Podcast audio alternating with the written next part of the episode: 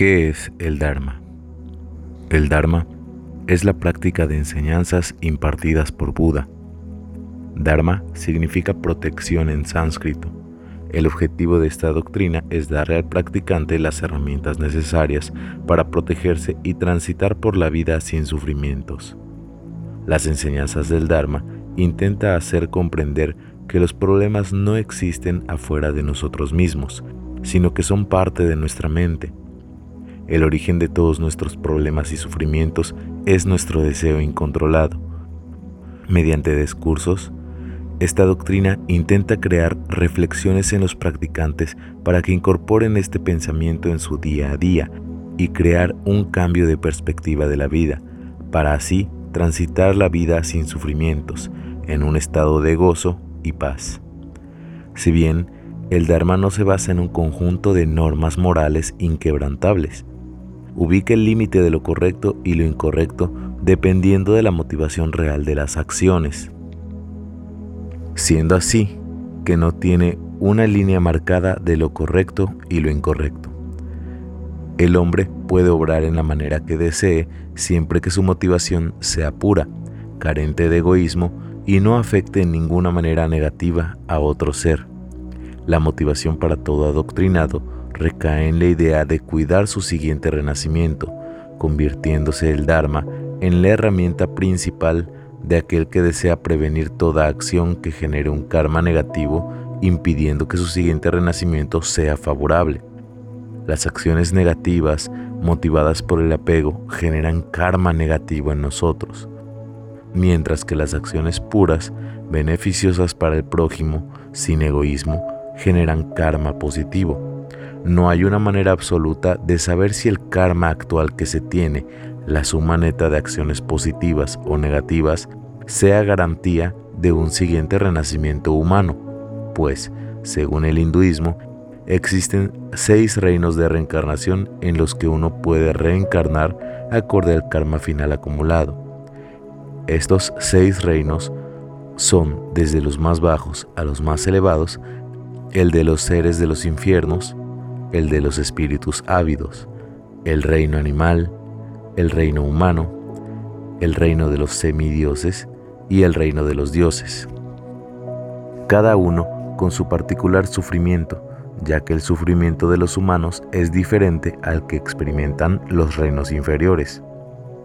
Esta es la motivación y fe de los budistas en la práctica del Dharma, pues gracias a sus enseñanzas podrían alcanzar un renacimiento superior, renunciando a todas las acciones que generen karma negativo, al igual que poder liberarse del sufrimiento de esta vida, el apego. El causante de todo el sufrimiento que podamos experimentar es el apego o aferramiento propio.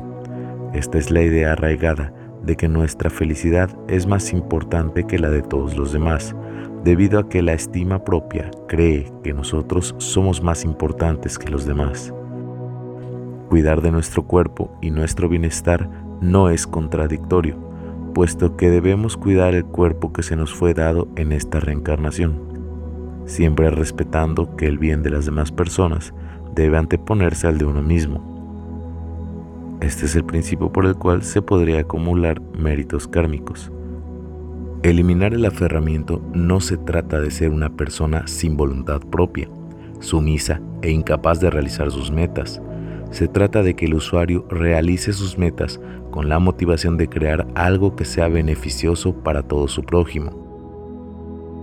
Una persona que abandona el aferramiento propio podrá eliminar el sufrimiento de su vida, pues al no aferrarse, puede enfocarse en su presente y las cosas hermosas que le rodean, de la misma manera en que alguien que está cegado por la avaricia no podrá nunca disfrutar de una vida plena, pues no habrá fortuna en el mundo que pueda saciarle.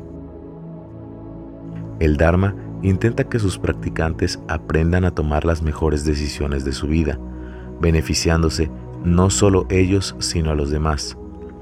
Una persona puede buscar el bienestar económico y disfrutar de esa posición ayudando a otros, sabiendo que existe algo más satisfactorio que la fortuna material. El practicante del Dharma debe darse cuenta que la verdadera felicidad no se obtiene de la riqueza material. Si este fuera el caso, en este siglo, con todos los bienes materiales que poseemos, el nivel de servicios y comodidades a los que podemos acceder, por desafortunados que seamos, es mayor que el que se tenía hace 50 años. Por correspondencia, podríamos afirmar entonces que somos una sociedad más feliz que la que existió hace 50 años. Sin embargo, la pobreza, las enfermedades terminales, la corrupción y toda clase de sufrimientos parece haber aumentado. Somos conscientes de que ni siquiera los más afortunados económicamente parecen estar exentos de desgracias. ¿Cuántas personas conocemos realmente felices? Para el budista, el hinduista, el taoísta, la mayoría de religiones tribales de América y Oceanía que creen en la reencarnación, sus vidas actuales son igual de valiosas que las vidas futuras. Esto debido a que tienen la firme creencia de que lo que se haga en esta vida repercutirá en la siguiente, de manera positiva o negativa. Como ya se mencionó antes, la siguiente reencarnación podría ser en un animal, si la vida anterior acumuló más karma negativo que positivo. De la misma manera, podríamos renacer en una vida donde progresar en el camino de la liberación sea más fácil. No se enfoca a creer en que el bienestar material de la siguiente vida esté asegurado por las buenas acciones de esta, puesto que la riqueza material es una recompensa pobre comparada a las bendiciones de la liberación. Estas religiones creen fielmente que el objetivo del ciclo de reencarnaciones es alcanzar la iluminación, para así liberarse del ciclo de reencarnaciones y ascender a los planos superiores de los semidioses y los dioses. En pocas palabras, las enseñanzas del Dharma son un atajo para ayudarnos a progresar en nuestro camino, alcanzar la iluminación y la liberación de este ciclo de reencarnaciones humanas, eliminando el aferramiento propio. No se intenta con este análisis hacer creer a quien escucha que la idea de reencarnación es cierta o falsa, pues existe bastante literatura sobre el tema para que éste se forme su propia creencia, asumiendo que con la información que se tiene, si nuestra lógica considera cierta la idea de la reencarnación, en contraposición a la idea de un paraíso y un infierno como destinos inmediatos a esta vida actual, se podría afirmar entonces que el Dharma es una herramienta indispensable para progresar en el camino a la iluminación, nirvana o samadhi. Para todo aquel que desea aprender sobre el Dharma, existe una variedad extensa de discursos. En lo particular, recomiendo leer el libro de Budismo Moderno del autor Geshe Kelsang Gyatso. Este libro contiene información valiosa explicada de manera sencilla y es un buen inicio para cualquier lector interesado. Agradezco que hayas escuchado este video. Has aprendido esto por una razón. Sigue tu camino.